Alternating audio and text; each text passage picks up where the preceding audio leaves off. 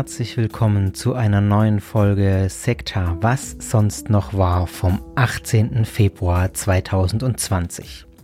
Heute mit den Themen Brandanschlag auf Freikirche in Tübingen, 13-Jährige stirbt, weil freikirchliche Eltern auf Heilung durch Gott hoffen und biblisches Öl fließt aus Bibel.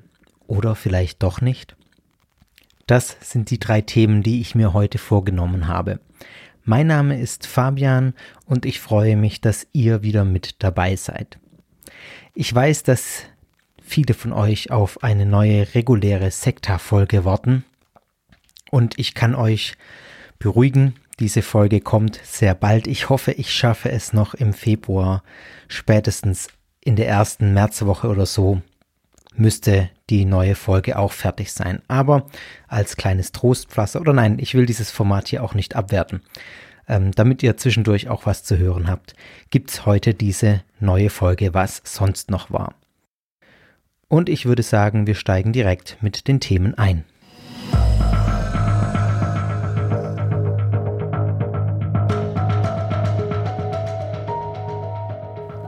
Thema Nummer eins: der Farb- und Brandanschlag auf das TOS-Gemeindezentrum und ein ja, äh, VW-Bus war es, glaube ich, ein Auto, ein Kleinbus der Tübinger Offensiven Stadtmission in Tübingen, wie der Name schon sagt. Was ist passiert? Äh, Folgendes. Am 27. Dezember 2019 haben Unbekannte vor dem Gebäude der Freikirche TOS, Tübinger Offensive Stadtmission, einen Bus angezündet, einen Kleinbus, und lila Farbe an die Wände gesprüht. Es äh, entstand dort laut der Polizei ein Gesamtschaden von etwa äh, 40.000 Euro. Es gab äh, wenige Tage später ein Bekennerschreiben von einer Gruppe, die sich Feministische Autonome Zelle nennt. Diese Gruppe hat sich zu dem Anschlag bekannt und dieser TOS-Freikirche antifeministische Einstellungen vorgeworfen. Das Bekennerschreiben, das habe ich äh, dann im Januar auch ähm, tatsächlich selber nachgelesen. Das ist auf Indie Media ähm, erschienen. Ich habe es nochmal versucht aufzurufen, aber dann habe ich mich daran erinnert, dass es ja diesen Prozess gab und ähm, Indie Media gesperrt wurde meines Wissens und deswegen ist dieses Bekennerschreiben nicht mehr äh, online verfügbar. Die Polizei hat dann äh, kurze Zeit später auch erklärt, dass sie dieses Bekennerschreiben, das auf Indie Media erschienen ist, für echt hält ähm, und ja entsprechend ja sagt, dass es sind tatsächlich die Täter, die sich da bekannt haben zu dem Anschlag. Dann gab es da noch eine weitere Entwicklung, also soweit waren erstmal die ersten Berichte, dann gab es noch eine weitere Entwicklung. Ähm, kurze Zeit später gab es äh, in Tübingen eine Hausdurchsuchung im Zusammenhang mit einer ganz anderen Sache, nämlich mit einer Sachbeschädigung am Landgerecht Tübingen. Und da wurden dann Wohnungen in einem alternativen Wohnprojekt in Tübingen im Süden der Stadt durchsucht. Und im Zuge dieser Hausdurchsuchung wurden dann eben auch Hinweise auf den TOS-Anschlag gefunden. Das ist jetzt der aktuelle Stand. Ich weiß noch nicht, ob das tatsächlich ähm, irgendwie greifbare Hinweise sind, die tatsächlich was beweisen oder nur Hin Hinweise im Sinne von, da gibt es Indizien. Jedenfalls ist das der aktuelle Stand, dass es möglicherweise aus dem Rahmen, aus dem Umfeld dieses alternativen Wohnprojektes in Tübingen auch zu diesem Anschlag auf diese Freikirche in Tübingen gekommen ist. Soweit so äh, nachrichtlich sozusagen, das ist erstmal passiert. Jetzt stellen sich natürlich mehrere Fragen. Zum einen, was ist denn diese TOS für eine Gemeinde? Also TOS ist die Abkürzung für Tübinger Offensive Stadtmission. TOS, äh, groß geschrieben in, in großen Buchstaben.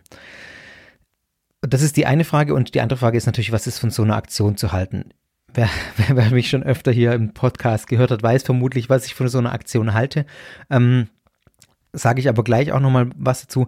Ich möchte ein paar Worte über die TOS verlieren.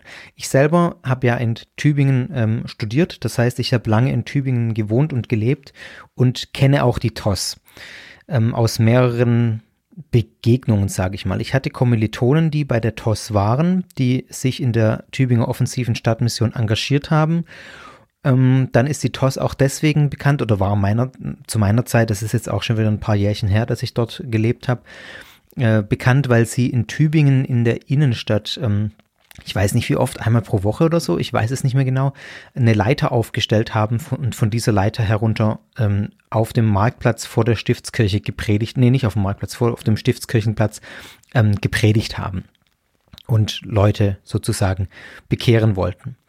Also die TOS war oder ist in Tübingen schon bekannt. Es gibt auch ein Café in Tübingen, tatsächlich am Marktplatz, war das zumindest, als ich dort gelebt habe. Ähm, und in diesem Café ja, kann man Kaffee trinken, aber da kann man eben auch mit Tosslern, mit ähm, Gemeindegliedern in Kontakt kommen. Also das ist auch ein missionarisches Gemeindeprojekt. Was ist die TOS? Die Tübinger Offensive Stadtmission, die wurde 1987, ich sage jetzt nur ein paar Worte, ich werde jetzt keine ausführliche äh, Analyse darlegen, aber ein paar Worte dazu, dass ihr das einordnen könnt. Die Tübinger Offensive Stadtmission wurde 1987 gegründet von einem Ehepaar namens Jobst und Charlotte Bittner. Meines Wissens sind die auch heute noch an der Spitze der, TOS. Äh, der TOS. Äh, und das hat sich aus einer Baptistengemeinde heraus gegründet, also das ist ein baptistischer Hintergrund. Die Selbstdarstellung, wenn man auch auf der Webseite der TOS nachliest, das ist eine evangelische Freikirche nach dem Selbstverständnis und ein Missionswerk mit charismatischer Prägung, die sich zu den Statuten der Internationalen Evangelischen Allianz bekennt. Das ist ein Zusammenschluss von ganz vielen freikirchlichen ähm, Bewegungen auch ist. Insgesamt gibt es laut der TOS-Webseite inzwischen zwölf Gemeinden der TOS, unter anderem in Halle, in Leipzig und auch im Ausland. Die TOS ist in mehreren Ländern aktiv, auch als Missionswerk und durch eigene Gemeinden dort. Zum Beispiel in Argentinien, in Bolivien, in Peru, in Weißrussland, in Russland, in Griechenland und Paraguay und noch ein, zwei andere. Also tatsächlich kein, keine lokale kleine Gemeinde mehr, auch wenn das jetzt zahlenmäßig deutschlandweit gesehen natürlich kein Riesen, ähm, keine Riesengemeinde ist, aber doch sehr international aktiv und ähm, auch nicht so, dass da nur ein paar Dutzend Leute hinkommen, sondern das sind schon ein paar hundert auch in Tübingen, glaube ich, wenn ich das noch richtig in Erinnerung habe. Ich war auch tatsächlich einmal dort in einem Gottesdienst, ähm, sage ich gleich noch was dazu. Theologisch handelt es sich bei der Gemeinde um eine neupfingstlerische, sehr fundamentale und charismatisch evangelische Gemeinde, um mal so ein paar Schlagworte in den Raum zu stellen für die, die was damit anfangen können. Die Verkündigung dort ist geprägt auch von so einem Bibelfundamentalismus, den man aus den USA kennt, äh, von dieser neupietistischen Prägung, evangelikalen Prägung. Um, um da noch ein paar Schlagworte zu nennen, die Bibel wird als irrtumslos gesehen, die Bibel wird als fehlerlos angesehen und als unbedingte, unhinterfragbare Autorität und als moralische und ethische Instanz für das eigene Leben in ihrer irrtumslosen Inspiration. Das sind ganz klar auch Züge von Verbalinspiration da. Ich bin mir jetzt nicht ganz sicher, wie es in, wie extrem das in der TOS ist. Züge der Verbalinspiration auf jeden Fall. Ich weiß nicht, wie intensiv das ähm, da eine Rolle spielt. Verbalinspiration heißt, die Bibel ist wortwörtlich von Gott eingegeben, womit natürlich so eine Irrtumslosigkeit, eine Fehlerlosigkeit und auch diese Autoritätsfrage ähm, eigentlich sich daraus von selbst ergibt, weil wenn was wortwörtlich von Gott eingegeben ist, dann ist das unhinterfragbar. Es gibt auch von Beratern, ähm, wenn man online sich ein bisschen umhört, äh, die, die Infos, dass die Tübinger Offensive Stadtmission gelegentlich eine Neutaufe fordert wohl. Das heißt im Prinzip eine Neutaufe, dass jemand, der hinkommt in die TOS, der als Kind getauft wurde, dazu aufgefordert wird, sich erneut taufen zu lassen, weil die Kindertaufe nicht als gültig anerkannt wird. Das ist dem Gedanken geschuldet, dass man sagt, bei der Taufe kommt es vor allem auf das Bekenntnis an. Derjenige, der sich taufen lässt, muss sich entscheiden, muss sich zu dem Glauben bekennen und kann erst dann getauft werden, kann erst dann gültig getauft werden.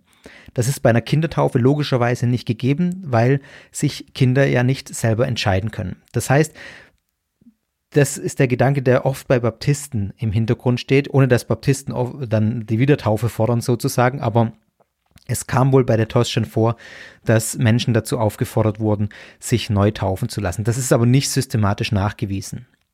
Also da gibt es keine breiten Belege dafür, sondern Einzelfälle. Insgesamt kann man, glaube ich, sagen, dass ich bei der TOS ein sehr radikaler Glaube finde. Das ist jetzt meine eigene Einschätzung auch, wo vieles sehr schwarz-weiß ist. Ein sehr einfaches Weltbild aus meiner Sicht. Also es geht viel um den Kampf von Gut und Böse in der Geisterwelt auch, Dämonen gegen die guten Geister Gottes. Es geht um die Unterscheidung von Gut und Böse. Also das sind so Dinge, die da einfach in dem Weltbild eine Rolle spielen. Es gibt bei der äh, TOS auch Heilungsveranstaltungen, Heilungsgottesdienste, Heilungskongresse, glaube ich sogar, also wo dann ja, auch so, das ist im Prinzip eine Art Dämonenaustreibung, weil Krankheiten ja oft auch mit Dämonen gleichgesetzt werden. Also wo, wo dann diese Heilung, ähm, für die Heilung gebetet wird, wo Menschen nach vorne gerufen werden, wo ihnen die Hand aufgelegt wird und gebetet wird, wo Menschen umkippen, weil sie vom Heiligen Geist erfasst werden und geheilt werden. Solche Dinge kommen da bei der TOS tatsächlich ich würde fast sagen, regelmäßig vor. Das ist Teil derer, äh, deren Glaubensleben, der wie, wie nennt man das? Das ist Teil ihrer Glaubenspraxis. So, genau. Dann ist natürlich ganz klar ähm, eine, äh, ja, Homosexualität zum Beispiel ist ein No-Go, ist eine Sünde. Das heißt, auch von Homosexualität müssen Menschen geheilt werden nach dem Selbstverständnis der äh, Tübinger offensiven Stadtmission. Weil ich weiß jetzt nicht genau, ob Homosexualität auch als Krankheit definiert wird, aber ich vermute mal stark, dass es in diesen Kreisen äh, sehr verbreitet. Dann habe ich gesagt, war ich selber schon mal bei einer ähm, TOS-Gemeindeveranstaltung dabei, bei einem Gottesdienst äh, zu meinen Studienzeiten. Und ich habe das, ja, was ich gerade schon äh, ein bisschen erzählt habe, auch selber irgendwie da so wahrgenommen. Mir, mir, ist dieses sehr charismatische sehr fremd, muss ich gestehen. Also dieses ekstatische im Gottesdienst, das, damit kann ich überhaupt nichts anfangen. Ähm, und ich habe auch selbst erfahren, dass dann ein gewisser Druck ausgeübt wird beim, beim Spenden sozusagen, also beim Opfern. Wenn man, ähm, also bei uns in der Kirche ist es, in, in der Gemeinde, in der ich jetzt bin, ist es so, sage ich mal, da wird nachher beim Ausgang, da steht ein Kästchen, da kann man Geld reinschmeißen oder man kann es lassen. Da steht keiner nebendran, der das kontrolliert. Äh, ja, Punkt. Da gibt es jeden, jeden Gottesdienst einen, Opferzweck. Das ist oft nicht für die eigene Gemeinde, sondern irgendwelche ja, Projekte, die man eben unterstützen will. Und am Ende steht dieser Kasten am Ausgang, da wirft man das Geld rein oder nicht. Und da, als ich dort in der Gemeinde war, war das so, in dem, ähm, in dem Gottesdienst war, war das so, dass zuerst eine sehr euphorische, ähm, motivierende Predigt gehalten wurde zum oder Ansprache, warum man jetzt das spenden muss und wie wichtig es ist zu spenden und wie Gott die Spender liebt. Ähm, also sehr motiviert wurde, viel zu geben. Und dann wurde man aufgefordert, das Geld, das man spenden will, in die Hand zu nehmen und die Hand hochzustrecken und dann mit dieser Hand, mit, mit diesem, äh, sozusagen mit dem Geld in der Faust äh, nochmal zu beten und das Gott zu widmen sozusagen. Und da muss ich sagen, da habe ich mich enorm unwohl gefühlt, weil man natürlich, wenn man dann irgendwie gesagt hat, ja, ich will jetzt nichts spenden, dann hat man zwar eine leere Hand hochhalten können, aber irgendwie ist das dann auch komisch. Ähm, aber da wurde man schon sehr da reingedrängt in das äh, Spenden, da, zu spenden. Also will nur sagen, ich war selber, als ich dort war, habe ich mich da einfach überhaupt nicht wohl gefühlt in diesem Setting. Ähm, ja, das lasse ich einfach mal als Erfahrungsbericht so stehen.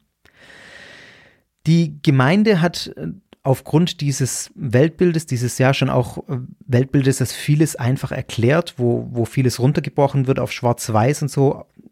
Ihr merkt schon, das ist um, ähm, jetzt meine eigene Sicht auf die Gemeinde. Also da kann ich jetzt gerade nicht raus, ist auch dieses Format hier. Da geht es jetzt nicht um eine gründliche Analyse, sondern um euch einen Eindruck davon zu verschaffen. Das bietet natürlich für Suchende Halt und Orientierung, vor allem für Jugendliche und junge Ehepaare zum Beispiel, die neu in den Ort gezogen sind, die Orientierung und Sinn suchen. Das hat natürlich seinen Reiz, weil man da sofort Anschluss findet und sofort auch eine Orientierung hat und ähm, einfach klar weiß, wo es lang geht. Also das ist mein, das ist das, warum viele solche Gemeinden so attraktiv sind, die einfach einen klaren Standpunkt haben, die sagen, so läuft's und so läuft's nicht. Fertig aus. Ähm, und dann weiß man, wo man ist. Ich habe schon gesagt, statistisch gesehen hat die Gemeinde in Deutschland keine große Bedeutung. Allerdings ähm, ist es schon so, dass im Tübinger Raum dort öfter, ja, Auseinandersetzungen mit der TOS stattfinden. Also im Tübinger Raum ist die TOS schon durchaus äh, Name und durchaus bekannt, auch im kirchlichen Kontext, weil es eben schon Reibereien ähm, gibt. Kritik an dieser Gemeinde ist dann nicht nur das, was ich gerade schon gesagt habe, was jetzt meine eigene Kritik auch viel war schon, sondern auch äh, von Aussteigern oder von ehemaligen Mitgliedern, die da sehr hierarchische Strukturen beklagen, sage ich mal, die von Pflicht und Gehorsam gegenüber äh, den Gemeindeleitern geprägt sind. Ähm, ja, also einfach so ein Klima dieser Hierarchie, äh, ja, das einfach nicht besonders angenehm zu sein scheint. Soweit mal als Einschätzung dieser Gemeinde, wie gesagt, äh, aus meiner Sicht eine sehr kritisch zu betrachtende Gemeinde, ohne da jetzt detailliert drauf eingehen zu können. Mal sehen, vielleicht werde ich mich irgendwann mal noch genauer damit beschäftigen, aber ich habe so viele Gruppen auf meiner To-Do-Liste, dass ich jetzt das erstmal hinten anstelle und jetzt entschlossen habe, hier einfach mal meine, ähm, meinen Eindruck davon zu schildern. Vor diesem Hintergrund möchte ich noch was zu dieser Aktion sagen, um die es jetzt eigentlich in diesem Nachrichtenbeitrag ging dieser Brandanschlag und dieser Sachbeschädigungsanschlag auf die TOS. Ich halte gelinde gesagt diese Aktion dieser sogenannten feministischen autonomen Zelle für eine völlige Müllaktion. Ihr habt es rausgehört, ich finde Kritik an der Tübinger offensiven Stadtmission wichtig und berechtigt. Aber ganz ehrlich, liebe feministische autonome Zelle, was soll dieser Blödsinn? Was soll das? Also natürlich, das Argument ist dann oft, das bringt Aufmerksamkeit, so kriegt man irgendwie Leute da hinzuschauen, wenn man das macht. Aber das ist doch völliger Blödsinn. Also ich bitte euch, lasst euch doch was Sinnvolles einfallen, als so eine Sachbeschädigung, ähm, wo keine Ahnung jetzt, da ist niemand zu Schaden gekommen, aber trotzdem, es ist also ich kann gar nicht sagen, wie bescheuert ich das finde. Ihr merkt es vielleicht schon. Mir fällt da einfach nichts dazu ein. Im, Bestell Im Endeffekt ist es doch so wenn man mal eine Sekunde drüber nachdenkt, dann ist es so, dass man das, ja, aus meiner Sicht, diese krude Weltsicht solcher Gruppen jetzt auch völlig abgelöst von der TOS. Also, das hat jetzt, der, ja, das gilt für alle Gruppen sozusagen. Diese krude Weltsicht von solchen Gruppen bestätigt man doch damit im Prinzip. Die predigen doch genau das. Die predigen doch in ihrer Gruppe selber, dass das, was sie verkünden, von der Welt draußen abgelehnt wird, weil die Welt nicht begreift. Also dieses dieses Dualistische. Hier drin, wir sind die Guten, das draußen sind die Schlechten, die begreifen nicht, worum es wirklich geht, deswegen lehnen die uns ab. Zum Beispiel bei den Zeugen Jehovas, ohne dass ich jetzt in irgendeiner Weise die Zeugen Jehovas mit der TOS vergleichen will, das passt überhaupt nicht, aber da ist es auch so. Die äh, lehren ja in sich, sie werden abgelehnt von der Welt, weil sie die wahre Lehre haben und die Welt das eben nicht begreift, weil dort der Satan herrscht. Und solche Aktionen wie dieses bescheuerte äh, Ding mit, dieser, äh, mit diesem Brandanschlag, das bestätigt doch so, so ein Weltbild. Das spielt denen doch genau in die Karten, weil die sich nachher hinstellen und sagen, seht ihr, seit Jahren predigen wir es und hier seht ihr, dass es genauso ist, wie wir es sagen. Also es bringt in der Gruppe eine Bestärkung, was da gemacht wird. Also totaler Müll, total bescheuert. Ich finde Kritik, ja, Kritik ist wichtig, Kritik ist notwendig, aber doch bitte sachlich und ohne solche blöden Aktionen, ohne Gewalt. Stellt euch doch zum Beispiel ein paar Wochen lang mit Bannern vor die Gemeinde oder stellt euch in die Innenstadt neben diese Leiter, falls es die noch gibt, und klärt auf über die TOS, kommt mit den Leuten ins Gespräch ähm, macht auch darauf aufmerksam, dass da problematische Dinge passieren. Dann wird nämlich auch berichtet, wenn man sich mal drei Wochen lang hinstellt und was macht. Dann wird auch berichtet, aber dann wird anders berichtet drüber und man kann konstruktiv was erreichen, weil man tatsächlich auch reden kann. Klar, natürlich, das ist anstrengender. Ist anstrengender, als eine Brandbombe zu legen oder zu schmeißen und mit Graffiti äh, an die Wand zu schmieren. Und man kann sich eben nicht im Dunkel der Nacht verstecken. Für mich ist das eine feige Aktion. Eine feige, sinnlose, dumme Aktion. Ich glaube, ich kann es nicht anders sagen, dass ich das genauso sehe. Ähm, die null Effekt hat, außer den Effekt, dass äh, sie genau das Gegenteil von dem erreicht, was sie vermutlich, ich weiß es ja nicht, vermutlich erreichen will, nämlich ähm, die Gruppe irgendwie zu schwächen. Nee, ich glaube, dass man solche Gruppen genau dadurch stärkt, durch solche bescheuerten Aktionen. Und damit habe ich jetzt auch ausführlich genug gesagt, was ich davon halte. ich bin gespannt, was, was ihr denkt, ob ihr das anders seht oder ob ihr da meiner Meinung seid. Dann lasst es mich gerne in den Kommentaren wissen oder auf welchem Weg auch immer.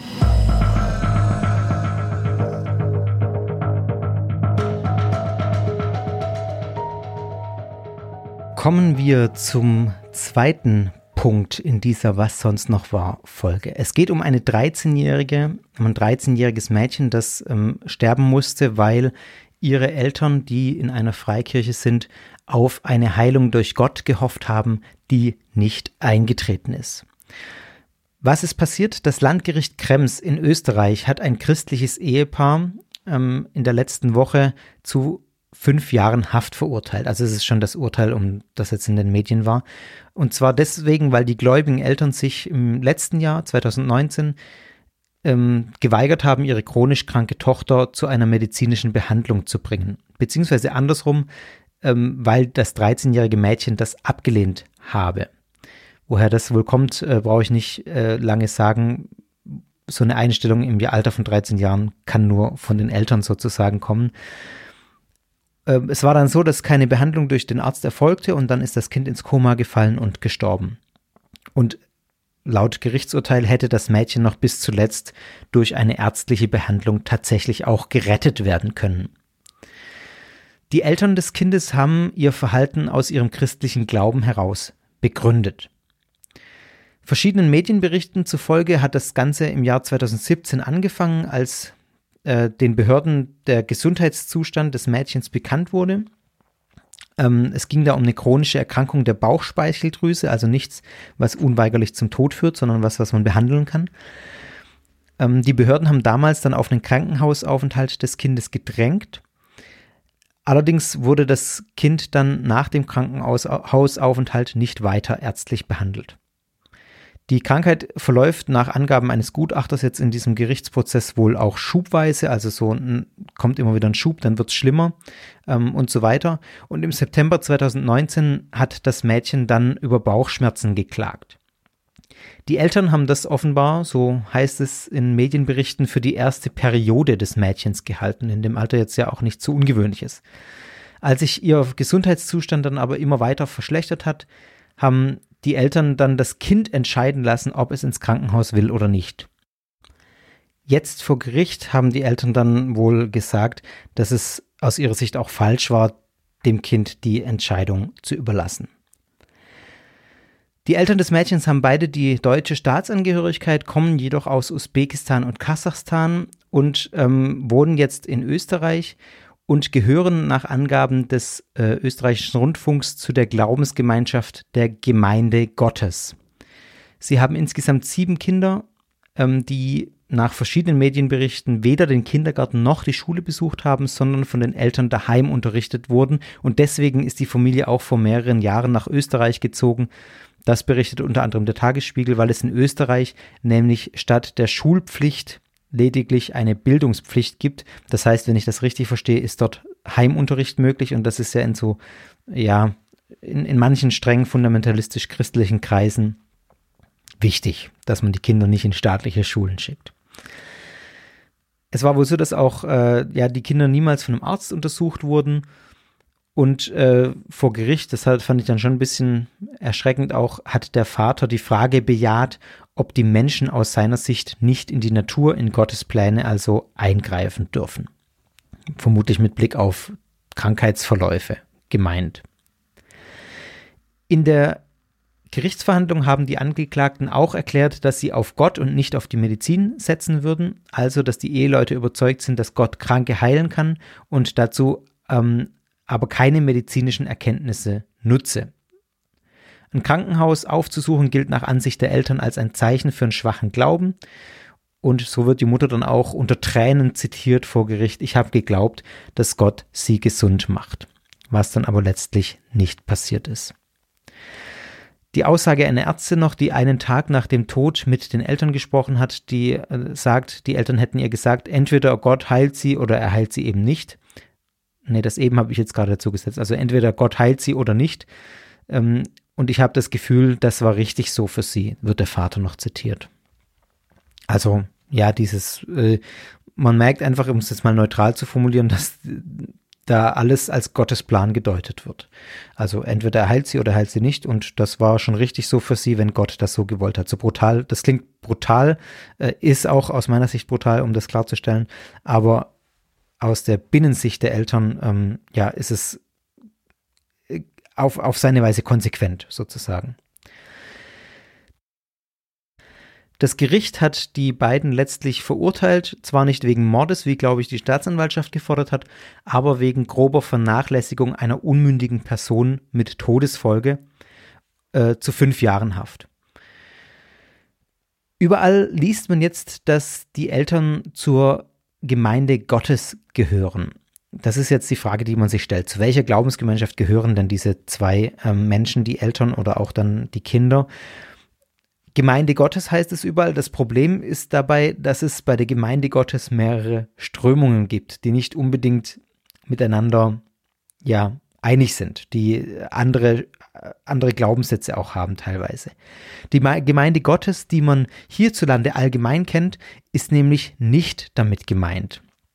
Deswegen ist es auch so wichtig, finde ich, über diesen Fall kurz zu reden, weil die allgemein bekannte Gemeinde Gottes, die man so landläufig auch in vielen Ortschaften sieht, ähm, eben nicht die Gemeinde Gottes ist, um die es in diesem Fall geht. Und den Eindruck kann man oder den bekommt man unweigerlich, wenn man sich damit nicht auseinandersetzt, wenn man den Hintergrund nicht kennt, ähm, wenn man solche Berichte liest.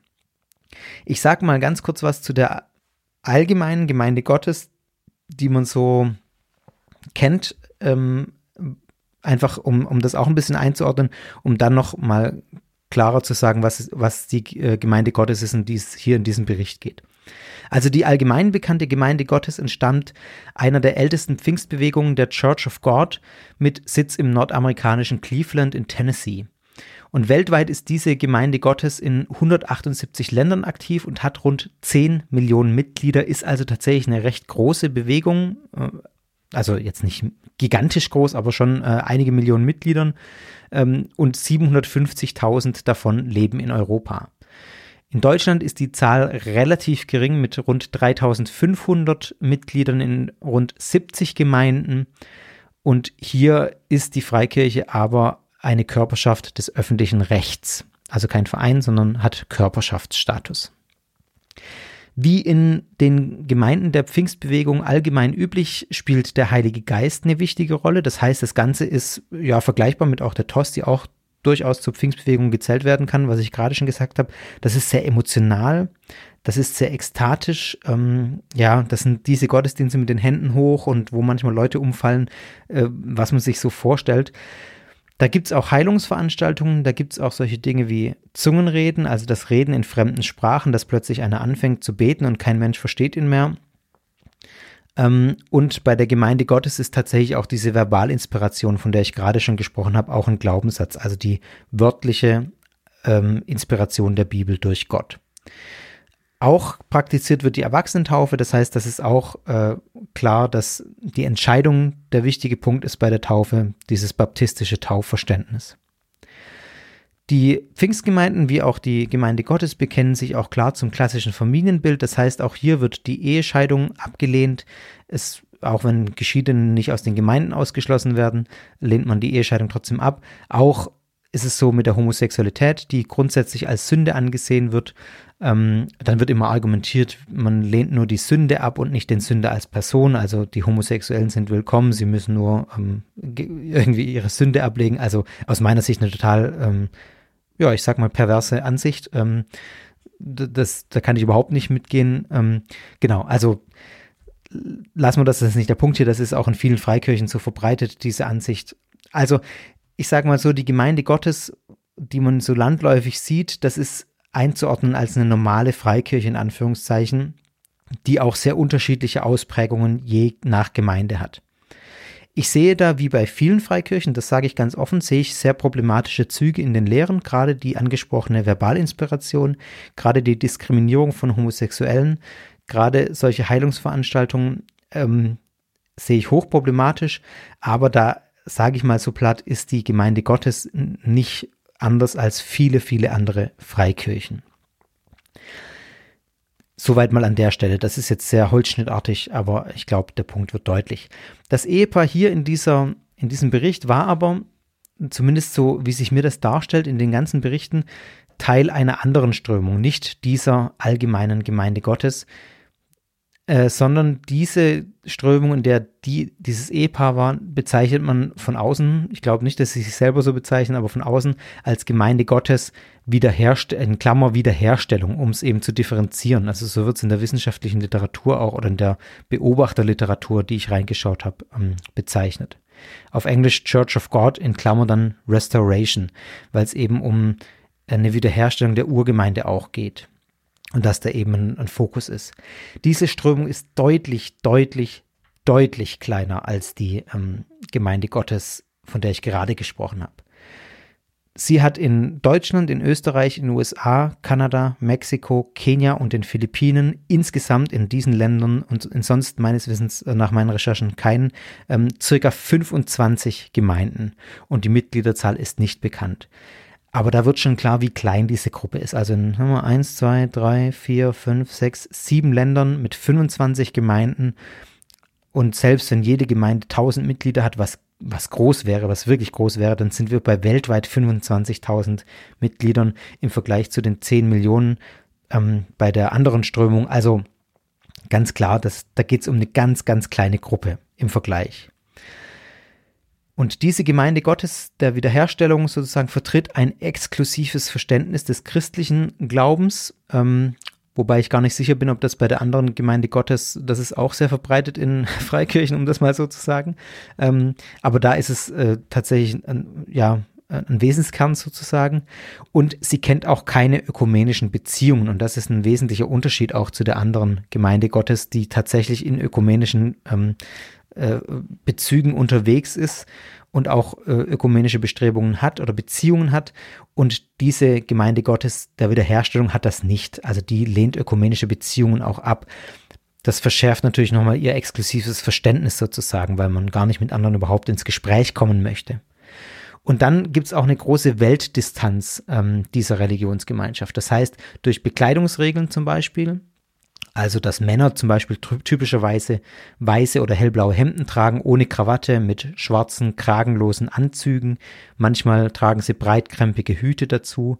Und die meisten Männer tragen auch kurzgeschnittene Vollbärte, manchmal auch, Oberli auch ohne ähm, Oberlippenbart. Frauen tragen lange schwarze, dunkelblaue oder graue Röcke und ein gleichfarbiges westenähnliches Oberteil, dann darunter eine weiße oder hellblaue Bluse und das lange Haar der Frau, äh, wichtig ist vermutlich auch das lange, ähm, das ist nach hinten in einem Knoten zusammengeknotet, der nicht mit einer Haube oder ähnlichem bedeckt ist. Und dann haben beide Männer wie Frauen immer lange Ärmel an. Also man merkt schon, da gibt es ganz klare Bekleidungsregeln schon. Das spricht auch für die Strenge dieser Religionsgemeinschaft. Dann ist der Glaube an diese göttliche Heilung ähm, sehr, sehr extrem und der eben in dieser Strömung auch klar damit verbunden, dass man dezidiert medizinische Behandlung ablehnt. Also das, was dann letztlich zu dieser Katastrophe hier geführt hat. Also das ist bei vielen Freikirchen eben nicht so verbreitet. Auch wenn man an göttliche Heilung glaubt, ist bei ganz vielen ähm, schon auch noch dieser diese Abstufung mit drin, sozusagen, dass Gott auch durch die Medizin handeln kann, auch durch die Schulmedizin. Und das ist da eben nicht so bei dieser Gemeinde Gottes der Wiederherstellung. Da wird medizinische Behandlung abgelehnt. Und auch diese Gemeinde Gottes der Wiederherstellung hat einen sehr autoritativen Leitungsstil. Ja, die Kinder von Mitgliedsfamilien dieser Gemeinde Gottes der Wiederherstellung werden auch oft nicht in Schulen unterrichtet, sondern erhalten entweder Unterricht in eigenen Schulen oder Hausunterricht. Deswegen, was ich gerade auch schon angesprochen habe, dass äh, die Familie ausgewandert ist nach Österreich. Das war so, dass im äh, Jahr 2009 in Deutschland gab es eine staatlich angeordnete Schließung einer Gemeindeschule in Stein am Kocher und die hat dazu geführt, dass es ganz äh, ja, mehrere Familien ausgewandert sind nach Österreich, ähm, aufgrund dessen, dass sie ihre schulpflichtigen Kinder nicht an staatliche Schulen schicken wollten, sondern ähm, die sind dann nach Vorarlberg in Österreich gegangen, wo eben dieser Hausunterricht erlaubt ist. Also, das äh, soweit mal zu diesem Bericht. Ich glaube, ich muss nicht dazu sagen, dass ich das äh, eine Katastrophe, einen tragischen, äh, unfassbar tragischen Fall finde. Ähm, mir war es wichtig, das hier anzusprechen, eben weil man, wenn man das in den Medien liest, den Eindruck bekommen könnte, das ist die Gemeinde Gottes, die wir hier überall sehen äh, oder an vielen Orten sehen. 70 Orte, glaube ich, in Deutschland, wo die Gemeinden ähm, haben. Und als Hintergrund eben wichtig ist, dass es nicht diese Freikirche ist. Dass die Freikirche, in der diese Eltern von diesem 13-jährigen Mädchen waren, eine deutlich strengere Strömung davon ist, die nur ganz wenige Mitglieder hat, äh, 25.000 sind vermutlich immer noch zu viel weltweit, aber deutlich weniger als die 10 Millionen. Es ist wichtig, da zu differenzieren, weil sonst eben pauschal Mitglieder unterschiedlicher Strömungen, die eigentlich so erstmal gar nichts miteinander zu tun haben, über einen Kamm geschert werden. Und deswegen habe ich das hier so explizit auch mal angesprochen. Unnötig zu sagen, dass ich so eine Art von Glauben äh, furchtbar finde und in keiner Weise unterstützen kann und wichtig finde, darüber zu reden und öffentlich aufzuklären, dass ähm, ja, das eben nicht passiert.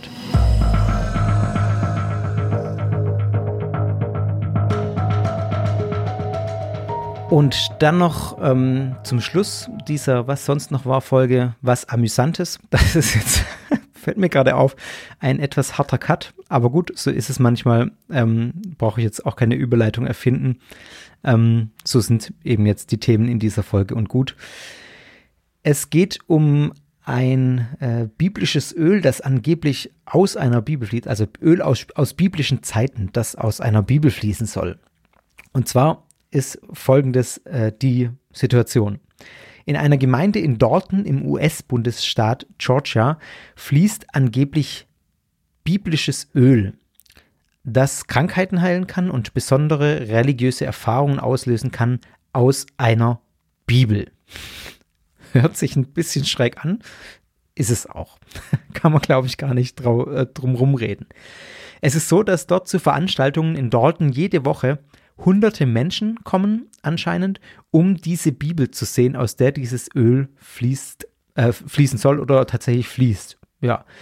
Und diese Menschen bestätigen, sie haben durch das Öl besondere Erfahrungen gemacht, sie haben Heilungen erfahren von Krankheiten, ja und so weiter, was man äh, in solchen Kontexten ja öfter hört. Jerry Pierce und Johnny Taylor, das sind die zwei Männer, die mit dieser Bibel auch nicht nur diese Veranstaltungen in Dalton machen, sondern auch durch die Gegend touren und da Veranstaltungen ähm, organisieren, um Leute anzulocken zu dieser Bibel. Und äh, die Bibel gehört einem dieser beiden Männer, nämlich Jerry Pierce. Und die beiden konnten durch die oder können äh, durch die Spenden, die sie mit der Bibel sammeln, ganz gut leben. Das sind jetzt keine Zahlen bekannt, aber offenbar verdienen die ganz gut damit. Sie selber sagen, Sie haben ähm, bisher rund 350.000 kostenlose Fläschchen mit dem Öl aus dieser Bibel verteilt. 350.000. Mann, oh Mann, das ist eine ganze Menge.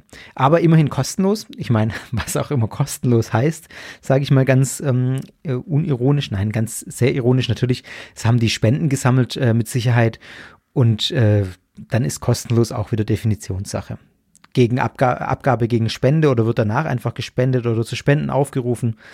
Whatever. Jedenfalls gab es die Fläschchen wohl irgendwie kostenlos, aber Spenden wurden gesammelt. Soweit, so gut äh, und so kurios. Äh, Lasse ich erstmal so stehen. Jetzt kommt nämlich die Auflösung. Das ist so geil. Also, im Dezember ähm, haben sich dann zwei Besitzer gemeldet äh, eines Geschäfts für Landwirtschaftsbedarf diese Besitzer in, in Dalton wohl, also in diesem Ort, wo die äh, wohnen. Und äh, diese Besitzer haben Jerry Pierce wiedererkannt. Und sie haben ausgesagt, dass er wohl regelmäßig gallonenweise, also in so dreieinhalb Liter Kanistern oder was auch immer so eine Gallone ist, ähm, Mineralöl bei ihnen kauft. Ein Schelm, wer Böses dabei denkt, sage ich nur.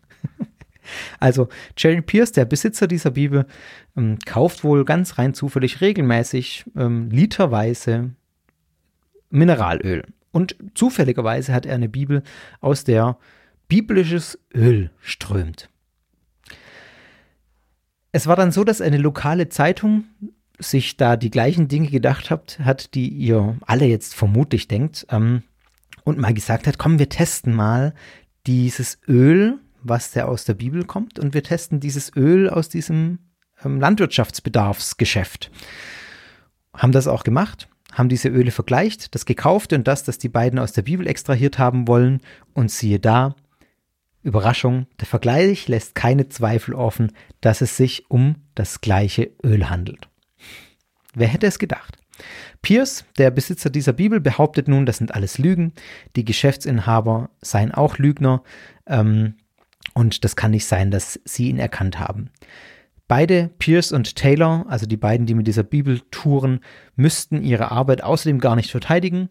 Sie sagen, Zitat aus diesem Zeitungsbericht, den ich online ähm, euch auch verlinke, was wir tun, ist wahrhaftig.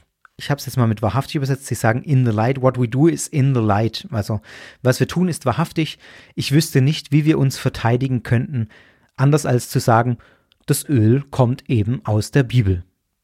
Ja, so einfach kann man sich dann halt auch machen.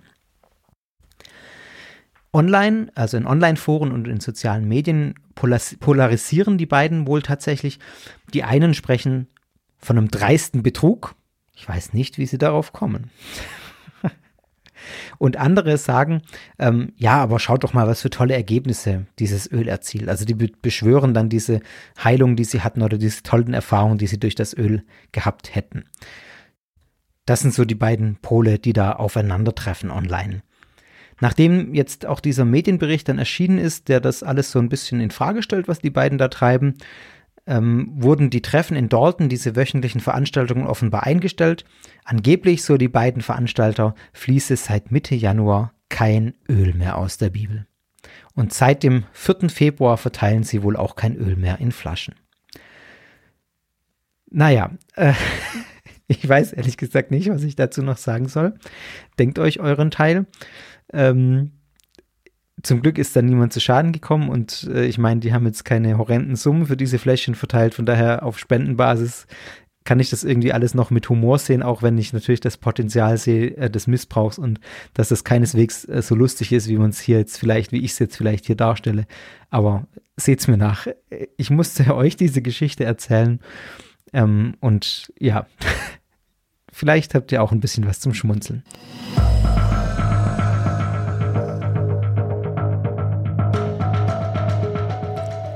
In diesem Sinne, ähm, ja, beende ich diese Was sonst noch war Folge hier jetzt noch immerhin knapp eine Dreiviertelstunde. Ich finde, das ist schon ganz ordentlich für so ein spontanes ähm, Hinsitzen und einfach mal losreden. Äh, genau, ihr merkt es auch immer, diese, was sonst noch verfolgen, sind bewusst nicht äh, so analytisch, sind bewusst nicht so ähm, gut geschnitten, weil ich einfach das so ein bisschen als One-Take machen will, ohne dass ich viel schneiden muss, damit es eben nicht so viel Zeit kostet. Wenn euch Sekta gefällt, dann freue ich mich über iTunes-Bewertungen. Es sind ein paar dazugekommen wieder in den letzten Wochen. Herzlichen Dank dafür, das freut mich riesig. Bald kommt wieder eine neue reguläre Folge zu einer ja auch kleinen Religionsgemeinschaft, die ich aber auch sehr kurios finde und sehr interessant finde. Ähm, wie gesagt, ich hoffe, dass es spätestens in der ersten Märzwoche soweit ist. Und ich habe in dieser Woche noch, Ende der Woche, ähm, ein Gespräch mit Christina wieder, die ihr in Folge, ich glaube 18 wart, war es mit der Gemeinde schon mal gehört habt. Ich habe sie wieder in den Podcast eingeladen für eine Sonderfolge, die auch noch ähm, bald kommt. Äh, an Ostern erscheint die Folge mit Christina dann. Eine Sonderfolge zu einem ganz speziellen Thema, ähm, das auch schon oft gewünscht wurde, wo schon oft darauf angesprochen wurde, wo ich einfach gespannt bin, was das gibt. Ich freue mich sehr auf die Folge mit Christina. Und in diesem Sinne, habe ich jetzt schon zweimal gesagt, ist egal. Ähm, freue ich mich, dass ihr bis zum Schluss mit dabei wart. Und wir hören uns bald wieder. Ciao, euer Fabian.